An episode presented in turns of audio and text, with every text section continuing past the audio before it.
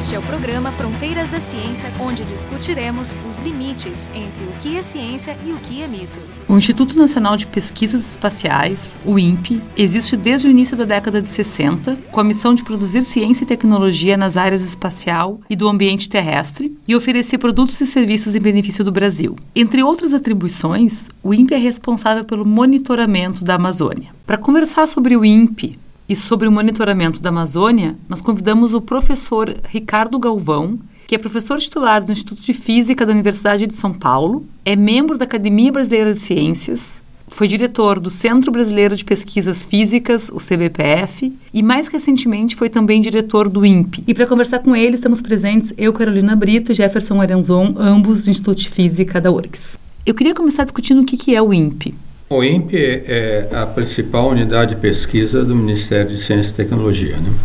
Completou 58 anos esse ano e foi uma instituição criada inicialmente para fazer pesquisa e aplicações de ciências espaciais. Foi motivada principalmente porque vocês sabem que estava no Atlântico Sul, agora está sobre a América do Sul, que nós chamamos de anomalia geomagnética da, da América do Sul. Né?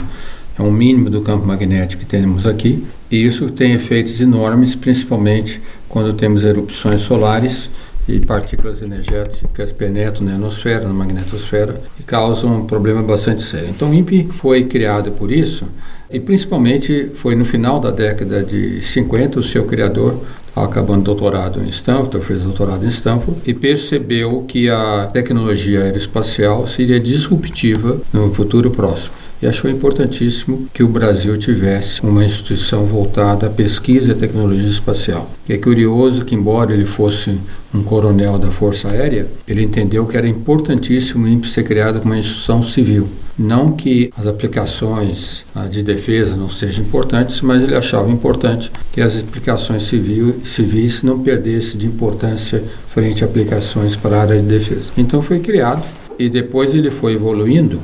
O criador, Fernando de Mendonça, tinha uma visão muito ampla do, das questões futuras e o INPE evoluiu depois de ciência espacial para desenvolvimento de meteorologia avançada, porque até o começo da década de 70, a meteorologia do Brasil fazia previsão de três horas e errava. Né? Então, ele percebeu que a utilização de satélites era muito importante para melhorar a meteorologia do Brasil e também o desenvolvimento de modelos computacionais avançados. Mas já era feito em outras partes do mundo esse tipo de monitoramento? Já era nos Estados Unidos, na Europa, mas não em nenhum país da América Latina. Né? Então ele desenvolveu um centro que talvez vocês todos conheçam, o CPTEC, que é o Centro de Previsão Numérica do, do Tempo e Estudos Climáticos. Então todos os modelos do Brasil para a questão de aquecimento global, mudanças climáticas, os principais são feitos no INPE.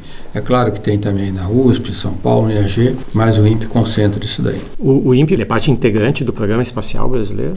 Boa pergunta. O Programa Espacial Brasileiro sempre teve alguns problemas, mas começou no meados da década de 50, de 80, que eles chamavam de MEC-B, que era o Programa Espacial Brasileiro Completo. Mas depois foi evoluindo e separou-se. Toda a parte civil é feita pelo INPE, principalmente questão de desenvolvimento de satélites. O INPE é o principal órgão que desenvolveu tecnologia espacial para o desenvolvimento de satélites no Brasil. Então, tem uma importância enorme, porque é sempre um país para desenvolver tem que ter domínio soberano do que eu chamo de tecnologia estratégica. Isso foi feito muito bem feito no INPE. A parte de lançamento de foguetes ficou com a aeronáutica, porque, é claro, tem aplicações militares também. E no começo, os erros que eles fizeram, que eles desenvolviam mais foguetes para aplicações de míssil do que para lançamento de satélites. Isso depois foi alterado, depois principalmente daquele desastre que tivemos em, em Alcântara. Mas então o INPE é responsável pela parte civil e desenvolvimento de satélites e a aeronáutica, a força aérea fica o desenvolvimento de uh, lançadores, nós chamamos. Bom, então o INPE foi evoluindo, desenvolveu fortemente na área de tecnologia espacial e também o importante, uma das áreas que começaram no INPE já no, no começo de, da década de 70, foi a observação da Terra o Fernando Mendonça, que foi o criador, percebeu a importância que teria satélites no futuro para duas coisas: educação, observação, observação e monitoramento da Terra. Então, quando foram lançados os primeiros satélites Landsat, americanos para observação da Terra, ele tinha muito contato com a NASA, fez um contato para o Brasil receber também as imagens. Então ele fez em Cuiabá um centro de recepção, de rastreio e controle de satélites. Que funciona ainda? Até agora, o espetáculo funciona muito bem. E é, muito curioso, muitos não sabem que as primeiras reuniões que tinham sobre o uso de monitoramento da Terra com satélites internacionais participavam Estados Unidos, Canadá e Brasil. E o Brasil foi todo o trabalho desenvolvido pelo INPE e uma, uma coisa importante da a ideologia do INPE, sempre tudo aberto e tudo desenvolvido de acesso à sociedade. Desde o começo foi assim? Desde o começo já foi feito assim. Isso é uma nos deixa bastante orgulhoso, né? Quer dizer que o Brasil era pioneiríssimo então nessa época. Várias coisas. Né? Nós temos um acordo de colaboração espetacular com a China para desenvolvimento de satélites. Vou mencionar o detalhe depois.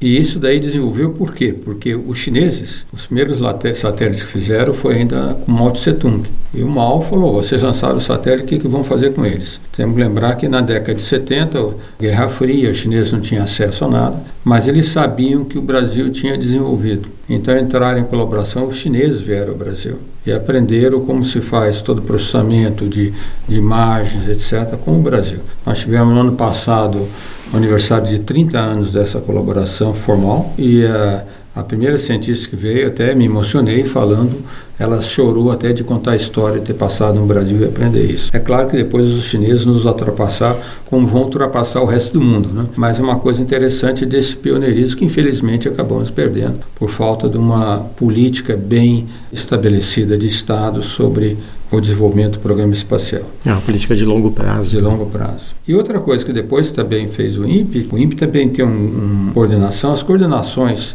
nas unidades de pesquisa do, do MCT equivale a, a, departamentos nas nossas instituições, que chama Centro de Ciência do Estudo, do Estudo Terrestre. Algumas coisas vocês sabem dele, por exemplo, todo monitoramento de raios do Brasil é feito pelo INPE. Todos os informes para o painel intergovernamental de mudança climática IPCC sobre geração de gás de efeito estufa é feita por esse centro. E além disso, esse centro também faz projeções para desenvolvimento sustentável num cenário de aquecimento global. É curioso que é até um tema pós-graduação que é interessante ir, porque é ultra interdisciplinar e só começa no doutorado. Então tem pessoal das áreas sociais, áreas médicas. Sim, tem que ser mestre em alguma coisa. Tem que ser mestre em alguma coisa para trabalhar para. Eu trabalho bastante, é importante feito pelo INPE. Outra coisa que voltando ao início do INPE sobre a questão ambiental, o INPE tem o um único centro abaixo do Equador de monitoramento do clima espacial. O que, que, é isso? Quando nós temos as uh, explosões solares, que principalmente a cada 12 anos aumenta, há uma ejeção muito grande, nós chamamos de ejeção de massa coronal. Então, você é um, é um plasma, mas um gás bastante ionizado que vem e penetra na Terra. Né? Então, eles afetam comunicação de GPS, por exemplo, voo uh, de naves que voam a mais alta altitude e pode até induzir fenômenos até nas nossas redes de distribuição. Há alguns anos atrás, no Canadá, houve um problema desse tipo. E também aqui sobre o Brasil, uma, uma vez a JAXA, que é a Agência Espacial Japonesa, não tomou cuidado de se preparar para isso. E o que eles fazem em satélite é quando tem uma previsto uma grande injeção de massa solar, eles desligam os equipamentos quando passam, o satélite quando passam em cima da América do Sul.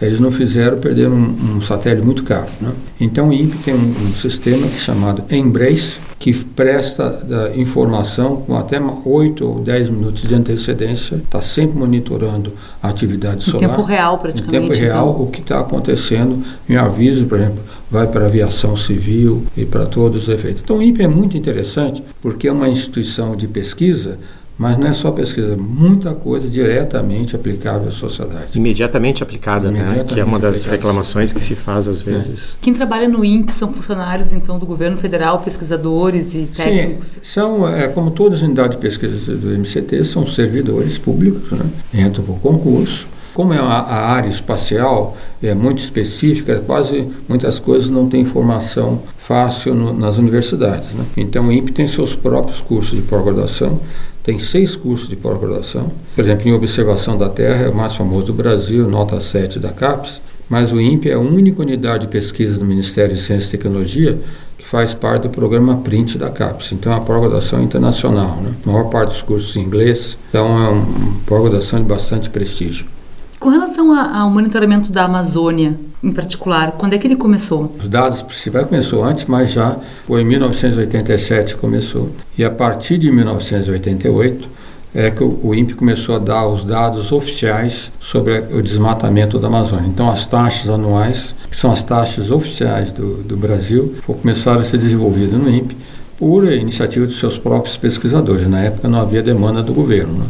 Mas acabou se tornando os dados oficiais do Brasil e é um sistema que isso me aborrece muito quando eu vejo o ministro Ricardo Salles atacar, é considerado a, a melhor série temporal de dados de matamento de florestas tropicais do mundo, com uma margem de acerto de 95%. Então o INPE não só desenvolveu muitas técnicas de análise de imagem, mas tem uma equipe de servidores, de pesquisadores muito especializada na análise dessa imagem, é que fornece esses dados desde 88. E de onde vêm esses dados? Todos de satélites. No começo usávamos, ainda usa a maior parte de satélites Landsat, mas agora utilizamos dados de satélites, satélite Hindu também, e os nossos próprios satélites, satélite Cibers 4, do próprio INPE, usamos dados deles sempre. E também agora usamos satélites da Agência Espacial Europeia. A Agência Espacial Europeia tem, tem duas conjuntos de satélites, satélites chamados Sentinela e os satélites uh, chamados Copérnicos. Copérnico é mais para vender serviços, mas os satélites Sentinela eles são principalmente monitoramento da Terra, observando não só em, na faixa ótica como de radar. E nós assinamos, ainda foi na minha gestão, um acordo com a Agência Espacial Europeia o INPE se tornou um hub de distribuição de imagem para todas para todo esse satélite Sentinela.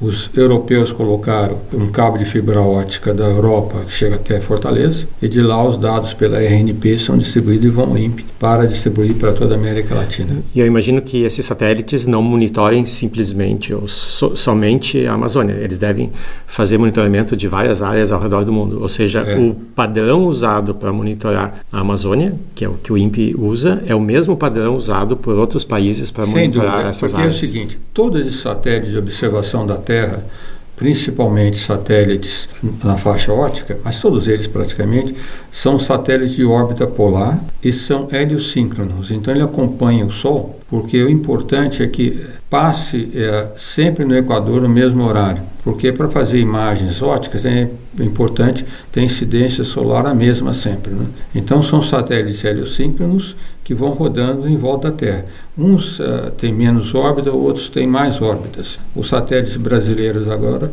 passam sobre o meu local a cada cinco dias. E aí tem os dados sobre a Terra. Agora é claro que como que armazenamos esses dados. Então os satélites que nós temos, da, os satélites Cibers, que é junto com a, China, com a China, eles são ligados os dados para absorver enquanto passa em cima do Brasil e enquanto passa em cima da China também. E esses dados, então, tu acabaste de dizer que a gente captura a imagem na luz visível, essa é a ideia. O que, que a gente consegue exatamente detectar com é, esses dados? É boa pergunta. Na, na, em questão de luz, o, a, são geralmente quatro ou cinco bandas espectrais. Então nós olhamos no azul, no verde, no vermelho e no, no infravermelho próximo. Por quê? Porque para saber que vegetação foi é, derrubada, o que foi mudado, é necessário ter a resposta espectral de cada vegetação. É isso que o INPE tem muito bem desenvolvido, as respostas espectrais em várias bandas óticas. Tem também o que o INPE não tem e que é a falha do Brasil, o Brasil não tem, que nós esperamos, o INPE está fazendo projeto para desenvolver agora, são satélites que nós chamamos de satélite eh, de radar de abertura sintética. O que, que, é isso? É quando tem cobertura de nuvens na Amazônia, a ótica não parece, mas o radar passa. Só que as imagens de radar exigem um processamento muito mais complexo, não é imediato. E, e então, quando nós temos cobertura de nuvens muito grandes, nós usamos imagens satélite de radar, por exemplo, da Agência Espacial Europeia. Que essas aí conseguem, conseguem ultrapassar, mas aí tem, tem problema de processamento, é. então, que é mais complicado. É, mas o, o INPE domina toda essa tecnologia. E o que vocês conseguem enxergar, digamos assim, é, é com uma resolução acho, de 30 metros, né, nesse é. tipo de satélite, vocês conseguem enxergar, então, vocês tiram fotografias é. e vocês comparam o que aconteceu num espaço de cinco dias. É, a cada cinco dias sabemos o que aconteceu lá. Tem uma coisa que, que apareceu na mídia que eu gostaria de entender melhor é que vocês têm dois tipos de processamento, né? Tem um projeto, pelo que eu entendo, que é o que a gente acabou de conversar, que é o PRODES, hum. onde existe a taxa de desmatamento anual e tem uma taxa em tempo real que vocês, que vocês medem para, eh, pelo que eu entendi, para justamente poder avisar ao IBAMA quando está acontecendo desmatamento em maiores taxas.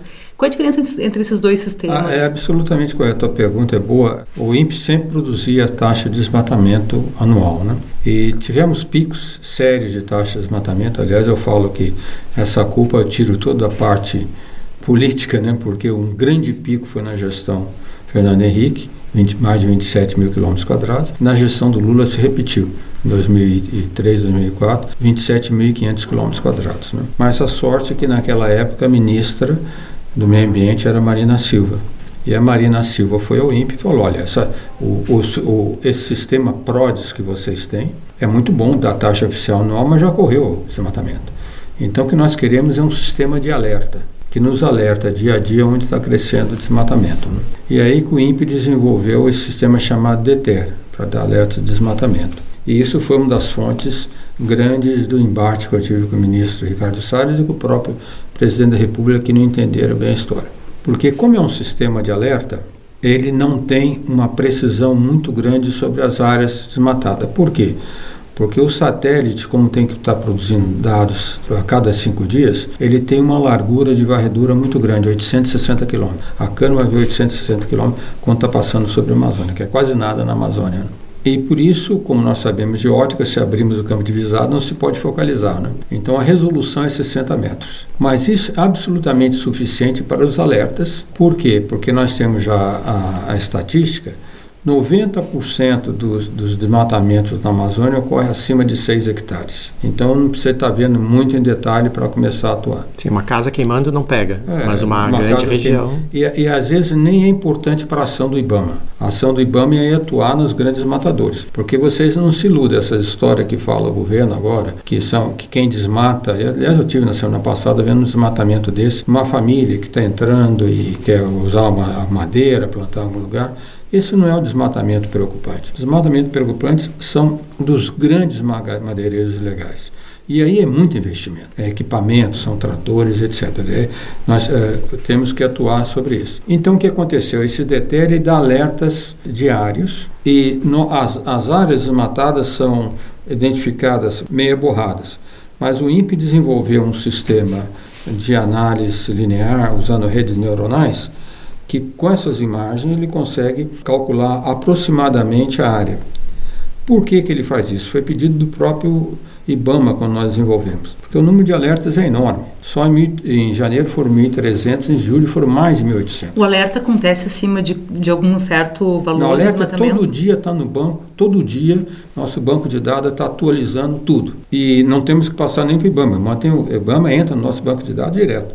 Todo dia está dizendo o que está acontecendo. Mas como tem um número de alertas muito grande, é necessário da área aproximada para o IBAN priorizar suas ações. E foi esses dados que a Globo pegou e comparou o que tinha acontecido em julho deste ano com julho do ano passado e disse que teve 88% de aumento do desmatamento. Num certo mês, né? É, num certo mês. É isso que o governo reclamou e com razão, mas no próprio site do INPE nós vemos que não pode fazer isso. Porque eu não posso comparar um dia desse ano, um mês desse ano com o ano passado, pode ter sido um mês de cobertura de nuvens. Eu não sei. Né? Então nós sempre dizemos que é necessário uma média de vários meses, pelo menos quatro meses. Sim, porque senão a flutuação é muito grande. A flutuação é muito grande, não pode dizer que de um dia para o outro. Mas, de qualquer jeito, esse sistema de terra, a tendência que ele dá de desmatamento é irrefutável. Então, por exemplo, de uh, janeiro desse ano a agosto, o aumento de desmatamento quase dobrou, quase dobrou, sem nenhuma ação do IBAMA. Na verdade, então, o que você está dizendo é que os dados e as análises são super confiáveis, o que, o que, o que, acontece, o que pode acontecer é uma, uma overinterpretação dos dados. Um né? erro de interpretação. Isso, então, hum, mas hum. os dados são completamente confiáveis. Absolutamente e, confiáveis. E para ter uma ideia dessa confiabilidade,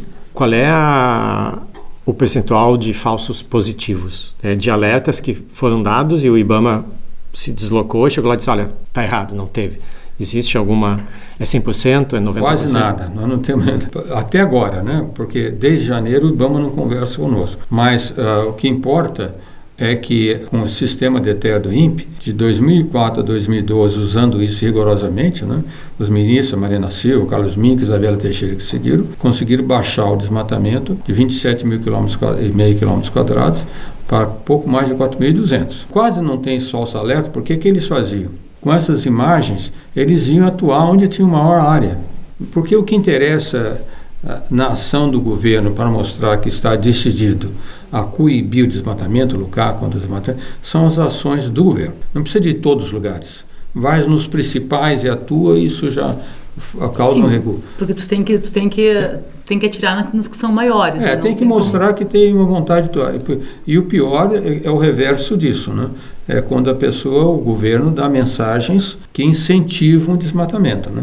Só para não falar no Brasil, o presidente da Bolívia esse ano, o Evo Morales, deu também algumas informações que queria melhorar a, a habitação na floresta amazônica, passando na floresta amazônica. Só falou isso aumentou, esse ano aumentou 50% o desmatamento da Amazônia boliviana. Quando se usa uma tática diversionista, por exemplo, hum. se tu dá dados sobre a extensão hum. da floresta amazônica para tentar passar uma imagem de, de preservação. Não é o tamanho da Amazônia, porque o tamanho sempre foi isso ou mais. O dado relevante é a derivada, é quanto está mudando a, a área da Amazônia. Né? É isso, é, isso, é o que mede o desmatamento. É, é, isso e os nossos compromissos. O mais importante é o seguinte: quando o Brasil foi descoberto, a cobertura da Amazônia estimada na época era 4 milhões de quilômetros quadrados. E nós temos, de, dois, de ter a descoberta até esse ano, nós matamos quase 20% já. Né? Mas o problema é a taxa. De 1988 para cá, desmatamos 11%. E nós sabemos dessa coisa bastante importante que vários estudos mostram, em particular o estudo do professor Carlos Nobre com Lovelace, publicado na Science, eu acho que o ano passado, há dois anos, que se nós desmatarmos a Amazônia num, num, valor de 25% a 40%, depende do modelo, né? nós chegamos num, num, num limiar que aí a tendência para evoluir para a savana é irreversível. É um ponto sem retorno. É, porque, sabes bem, trabalha nisso daí em sistemas complexos. Quem leu até né, ordem do, do caos, do Prigogine, sabe que esses sistemas complexos que têm uma realimentação muito grande, é necessário um número mínimo de elementos. Né? Então a floresta amazônica tem uma reciclagem muito grande de, de água da própria floresta. Né? Então, se cortar, chega um ponto que não recicla mais. E já temos indicações disso. No sul do Pará, onde a floresta foi mais desmatada, a estação seca já está durando quase 10 dias mais do que no resto da Amazônia. Aconteceu na, na mídia nesses últimos tempos o argumento, né, ou a ideia do ministro Ricardo Salles, que ele cederia essa, esse monitoramento a alguma empresa. Qual é a capacidade ou que tipo de empresa nós temos hoje no Brasil e no mundo que poderiam fazer esse papel que o INPE faz? E o que, que faltaria na, no monitoramento do INPE? Muito boa a tua pergunta, que essa foi a razão principal da minha exoneração. O povo não sabe, acho que é só porque eu respondi fortemente ao presidente da República, mas eu sabia desde janeiro que estava sendo meio fritado, porque o INPE sempre tem contra-atacado isso. Primeiro, tem um princípio uh, prático, nós como cientistas, né? Nós temos resultados experimentais. Então, usando o próprio sistema do INPE, o DETER, foi possível baixar o desmatamento em 80% em 2012. E esse resultado foi considerado, foi chamado pela revista Nature, foi aclamado com resultado de maior importância no monitoramento ambiental no, na última década, pela revista Nature. Sim, o Brasil foi premiado por é, é, isso. Foi né? premiado, então, um reconhecimento internacional muito grande. Agora, qual é o problema, agora do ponto de vista mais, uh, vamos dizer assim, uh, de administrativo? É que a grande credibilidade que as ações do, do Brasil no controle de desmatamento na Amazônia tiveram é que o órgão responsável pelo monitoramento é o INPE. O órgão, o responsável pelas ações de, fiscalização é o IBAMA, que pertence a ministérios diferentes. Então não há conflito de interesse. Agora, se, IBAMA, se o IBAMA começa a contratar a própria empresa que dá a informação, é óbvio que tem controle de interesse, diminui muito o controle da sociedade, porque os dados do INPE estão lá disponíveis, a sociedade pode entrar e abrir. Né? E se eles quiserem, aí pode ir ao IBAMA, como muitos já fizeram, tem feito, depois desse meu embate com o presidente da República, tem acontecido, entram no IBAMA e questionam se teve ação onde o INPE indicou. Então, isso é importantíssimo, isso foi uma razão da credibilidade. O que acontece é o seguinte: o ministro Ricardo Salles, depois até naquele discussão de, com ele na Globo, ficamos depois discutindo, ele, ele argumenta que para que tenha controle, desmatamento, é necessário comprar esse sistema. Não é qualquer empresa, é a Planet, que é uma empresa americana que tem um sistema de satélites muito bons, na verdade, com uma resolução de 3 metros. Quer dizer, a área mínima que ele vê é 9 metros quadrados. Sabe? Só que, como eu disse, 90% do desmatamento na Amazônia é mais do que 6 hectares. Um pôster que eu dei para ele antes ter daquela discussão a, a identificação de desmatamento da empresa Plane, exatamente igual do INPE, desse ano, que a área desmatada, mostramos, e foi em Humaitá, no Amazonas, que é um lugar que está muito desmatado, 200 e poucos hectares, sem uma ação do IBAMA. Por que, que eu preciso conhecer 9 metros quadrados? Sim, é como se, tivesse, se o IBAMA tivesse ocioso é. né, e a gente tivesse mais é. material humano e investimento para combater todos os, os incêndios. E depois tem um absurdo que eles não falam, tá? Que é o então, seguinte, o argumento principal dele, então, é que o INPE não teria resolução é, para trabalhar não, com isso. Que não é necessário. E tivemos, eh, na Academia Brasileira de Ciência, tivemos um debate que a principal pessoa da NASA, que cuida disso, o professor Matthew Hansen, que é da, da Universidade de Maryland, afirmou explicitamente que não precisa mais do que nada que dados do INPE para fazer todas as ações. E tem um problema, eles são muito rudimentares nos argumentos. Esse foi o problema que eu tive com ele. Se nós tivermos uma resolução de 9 metros quadrados para olhar toda a Amazônia, fazer uma estimativa da área da Amazônia, nós estamos falando de 0,5 terapixels que você tem que analisar a cada passagem, cada dia. Se nós utilizamos um, um mic mais avançado, com 2 teraflops de, de velocidade de processamento, né, nós conseguimos analisar da ordem de 200 mil pixels em 3 minutos. Então, se nós fôssemos usar esses, uh, esses Macs mais modernos para analisar todo dia, nós precisaríamos de 560 Macintosh, ou um cluster de 560. O equivalente a 3 petabytes, petaflops de coisa. O maior supercomputador do Brasil, Santos Dumont, tem cerca de 1 petaflop. Tá? Então, ele está falando uma quantidade de imagem que ele vai comprar que não vai processar não vai conseguir processar. Fora é um a questão absurdo. de armazenamento também. É, é armazenamento. E além de estar comprando imagem, mas não está comprando os especialistas que o INPE tem e nem o sistema do, do INPE. Eu falei, olha, nós temos um sistema que é nosso, todo, além de nós termos todo o conhecimento e tecnologia, todos os dados estão armazenados sob, sob nosso controle. Podemos comparar. Esses não vão para uma nuvem não sei Ou seja, a soberania do Brasil também ficaria completamente... Ficaria completamente abalada. Então, é, é, é, eu não consigo entender essas razões absurdas. Tu mencionaste também que, alguns minutos atrás, que desde janeiro vocês, o INPE, não conversa com o IBAMA. O que significa isso? Significa o seguinte, uh, o INPE tinha um acordo de colaboração técnica com o IBAMA que tratava de como seria a transferência de dados INPE-IBAMA desde 2014. Em 2016 ou 2017, eu tive que assinar um termo aditivo porque é, sabe que o, a, a, política de dados abertos obriga nós deixarmos dados disponíveis, qualquer cidadão pode pedir sempre os dados. E o ministro Sarney, o filho do Sarney era ministro do Meio Ambiente, identifica, ele identificou lá no, no estado dele, o pessoal identificou que esses grandes matadores legais estavam contratando o pessoal de TI para acessar os dados do INPE para saber se estavam sendo descobertos. E quando estavam sendo, iam para outros lugares. Né? Então, nós, o que nós fizemos, que ele pediu, nós assinamos um aditivo esse termo de cooperação, de forma que nós guardávamos, antes de divulgar na nossa página, cinco dias os dados, quer dizer, cinco dias depois que o IBAMA já, porque o IBAMA tem acesso em tempo real, né, para permitir o IBAMA agir. Só que esse acordo de cooperação técnica, ele, o prazo foi em novembro do ano passado. E nós esperávamos que o novo governo ia entrar e ia renovar, porque isso é muito importante. Não renovou e nunca falou conosco. Na verdade, ele sempre criticou o INPE na imprensa. E aí nunca falou conosco, então nós fomos obrigados a colocar todos os dias. Aí quando o presidente Bolsonaro falou que nós estamos divulgando os dados, que é uma ignorância total, estamos cumprindo a lei, simplesmente cumprindo a lei. Então hoje nós tivemos o prazer de conversar com o professor Galvão sobre o INPE e o monitoramento da Amazônia.